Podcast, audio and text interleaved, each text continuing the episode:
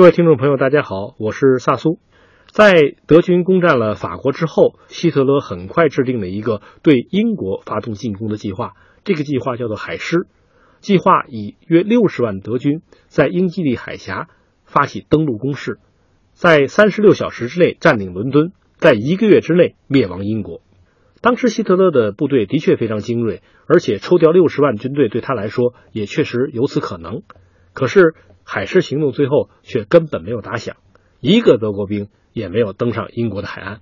原因是当德国还没有发起攻势之前，他就已经在空中被击败了。这场空战就是著名的不列颠空战。所谓不列颠战役，在法国陷落后不久便已经开展。德方的主要的指挥官就是希特勒的密友，德国的空军元帅格林。他当时下令德方的轰炸机和战斗机部队对英军的各个滩头阵地、各处营房以及可能存在的要塞工事进行大规模空袭，希望在空袭成功之后，由德军在英国发起登陆。但是这个行动一开始就不顺利，因为他发现无论他的飞机在哪个方向出现。总有更多的英国飞机出现在那个方向上，对他进行拦截。格林对此感到非常惊讶，但逐渐通过被俘的英国飞行员得知了真相。原来这时英国已经有了一种秘密武器，这种不杀人的秘密武器叫做雷达，它能够在天空中在远距离探知来袭的德军机群，于是引导英国的战斗机预先在更高的高度、更好的角度完成对德军的拦截。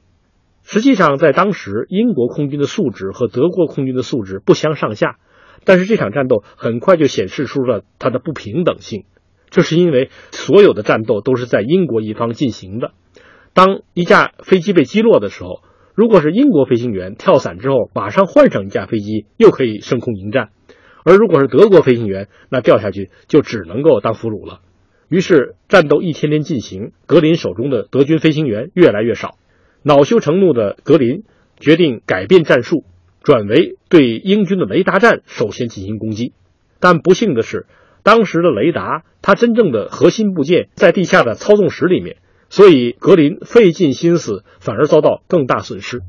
这个时候，格林启动了对英作战的最后一招，那就是轰炸英国的城市。他不再以轰炸机去打击英军的军用目标。而转向防卫较弱的伦敦等大城市进行轰击，希望通过这种轰炸使英国人放弃抵抗。结果怎么样呢？结果确实在英国留下了很多战时的笑话。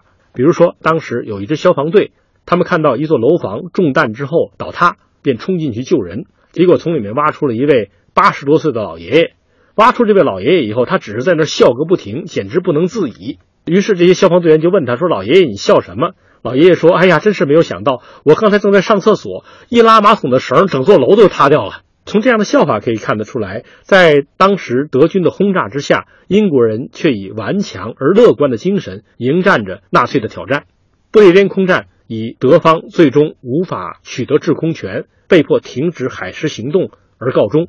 而这场战役也意味着盟军最终在西欧站住了脚跟，对德国的反击就可以从不列颠开始。